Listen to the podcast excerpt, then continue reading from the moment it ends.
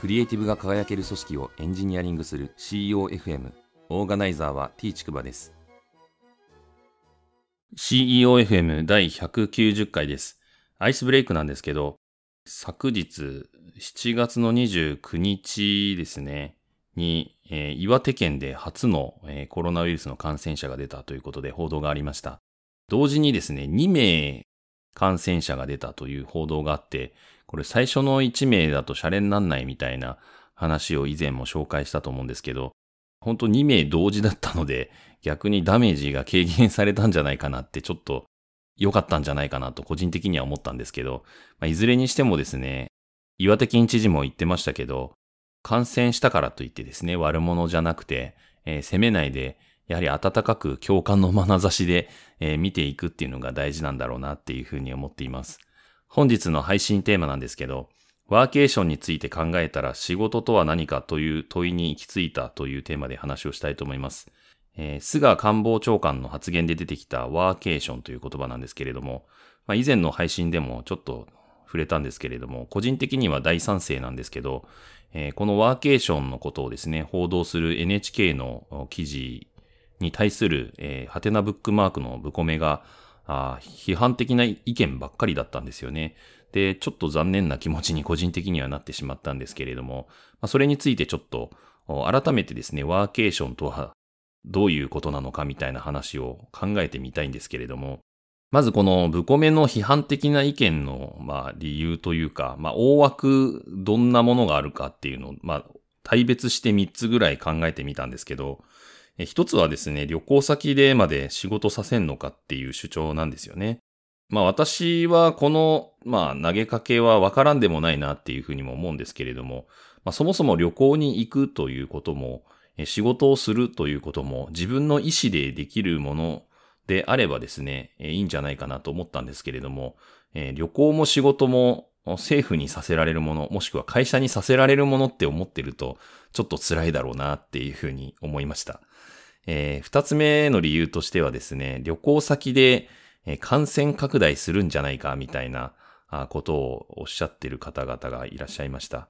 これはまあ確かにですね、旅行先に大人数で行って、夜な夜な飲めや歌や大騒ぎ、どんちゃん騒ぎするみたいなことをやってしまってはですね、まあ感染拡大するリスクっていうのは高まるとは思うんですけれども、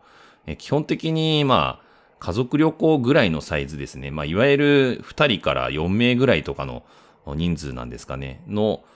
感じで行って、で、かつ仕事をしながら、のんびりとですね、観光を楽しむみたいな、そういう楽しみ方であればですね、ちゃんとその感染対策をやっていれば、そんなに言うほどえ感染拡大のリスクって大きくないんじゃないかなって個人的には思ってはいるんですけど、数十人とかでですね、えー、まあ、いわゆる社員旅行みたいな感じでやってしまっては、まあ、問題が起きるだろうなっていうのはなんとなく想像つくかなと思います。えー、まあ、そうならないようにですね、うまく人数をコントロールするとか、あしちゃえば、ただ行くだけであればですね、そんなに感染のリスクっていうのは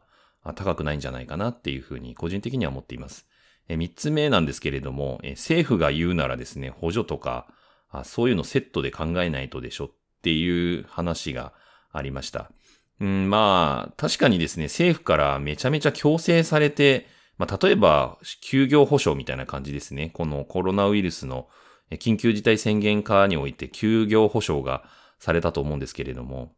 まあ、その時みたいな、あ強制力を伴うようなものであればですね、えー、補助とかも必要かもしれないんですけれども、まあ、このワーケーションの文脈だとそうではないとは思うので、まあ、そういう文化を広めましょうみたいな話だと思うので、まあ、ちょっとこの補助っていうのは行き過ぎな気はしているかなという気がしています。政策としてですね、より本格的に本腰を入れて取り組むみたいな、まあ、話であればですね、えー、ワーケーションに、まあ、合致する条件の場合にはですね、何かしら金銭的なメリットがあるみたいなものはですね、まあ補助としてというよりはキャンペーンみたいな、まあ例の GoTo キャンペーンの延長線上みたいな感じでは何かしら考えられるのかなっていうふうにも思います。えー、まあ、あとですね、この批判的な意見の理由がこの辺の3つだとは思うんですけれども、まあ逆に私がですね、えー、なぜ大賛成なのかっていう理由についてもちょっと、考えてみるんですけれども、一つはですね、同じ場所にいると飽きるんですよね。まあ今、特にまたコロナがですね、増えてきて、政府も70%ぐらいリモートワークしなさいみたいな、あそういう、まあできればしてくださいみたいなアナウンスをしていて、えー、まあウェブ系の企業なんかは、まあほぼフルリモートを推奨してたりしますという感じですよね。で、まあそれはあの、リモートワークのある程度その環境がもうすでに整っているところに関しては、あほぼフルリモートに振り切っていると言っても過言じゃないぐらい、えー、かなりリモートに寄せていると思います。で、そうすると、ほぼ自宅でずっと作業するってことになるので、やはり自宅にずっといると飽きちゃうんですよね。で、やはり人間っていうのは刺激がある程度あった方が、あ新鮮な気持ちで、また生産性も上がったりすると思うので、まあ私も緊急事態宣言中はですね、ずっと自宅に閉じ込められているような、ちょっとそういう閉塞感みたいなのを感じて、そわそわしたみたいな気持ちがあったので、まあそういった時にですね、まあ散歩行ったりとかして、まあ解消はするんですけれども、やはりずっと自宅だとですね、えー、飽きるというのはあるかなと思うので、まあそういった感じでワーケーションでですね、別の場所に行って、えー、やってリフレッシュするみたいなことは、えー、大いにあるんじゃないかなっていうふうに思っています。二つ目なんですけど、え、クリエイティブの生産性向上につながる可能性があるなっていうふうに思います。先ほどもちらっと言いましたけど、やはりですね、変化があった方が、またあの、例えば自然に当たりながらですね、発想を豊かにすると言いますか、えそういったものができるっていうのがこのワーケーションのいいところだと思うんですよね。で、やはりクリエイティブなことってぶっちゃけ PC にずっと貼り付きで、えしかめ面してればですね、いいアイデアが思いつくかっていうと、そんなことはなくてですね、えやはりクリエイティブな仕事っていうのは、発想力とかそういうのが大事になったりするので、まあ、ひらめきと言いますか、えそういったものをやっぱ得るためにはですね、環境を変えたり、いろんなちょっとした刺激を入れたりとか、あそういうのが有効だったりすると思うので、えそういう意味でもワーケーションでえ場所を変えてですね、え自然の中とかでえいろいろ試作をすることによって、えクリエイティブなひらめきが生まれたりっていうのは全然大にしてあるんじゃないかなっていうふうに思っています。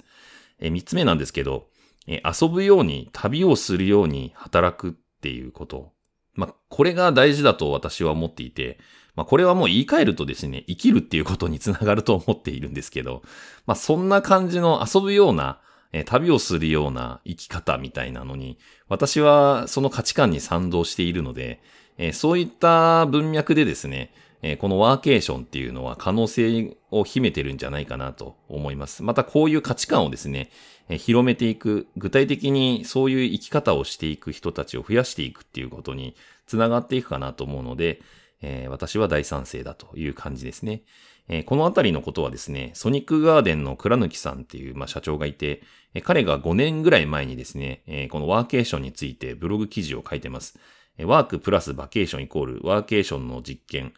八丈島を満喫しながら仕事をやってみたっていうことで、実際に八丈島に行かれてですね、1週間ぐらいだったかな？行かれて仕事をして、まあ、バカンスも楽しみながら仕事をしたっていうことについてですね、その体験記事みたいなのを書かれてるんですけど、まあ、それが非常に参考になるかなというふうに個人的には思います。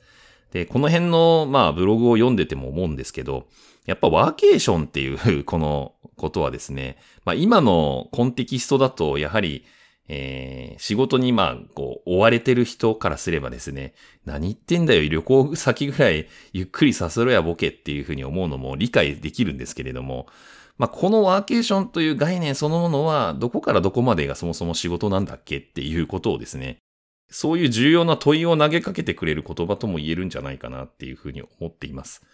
えー、まあ、本人がですね、プライベートと仕事をきっちり立て分けたいっていう人であればですね、まあ、そもそも、まあ、旅行は旅行でもう完全に仕事忘れるっていうことも、まあ、あ一つ選択としてはあるでしょうし、まあ、逆に言えば、仕事とプライベートの境目が曖昧だっていうふうに感じている人にとってみればですね、えー、まあ、たまに旅行に行きながら仕事するみたいな、あそういう仕事の量もコントロールしながらやる、旅行に行くみたいなことがですね、え、可能になるかなと思うので、まあそういう価値観にもちょっとつながっていくような気がしています。なので、まあこの辺は解がないというか、その人がどう捉えるかっていう問題なのかもしれないんですけれども、まあ、今後ですね、長い目で見ると、やはりコロナの件もちょっと中長期的に見ないといけなそうですし、その意味ではリモートワークがかなり当たり前になっていくという流れの中で、えー、このワーケーションに関してはですね、えー、非常に注目されていくというか、見直されていく働き方というふうに言えるんじゃないかなと、個人的には思っています。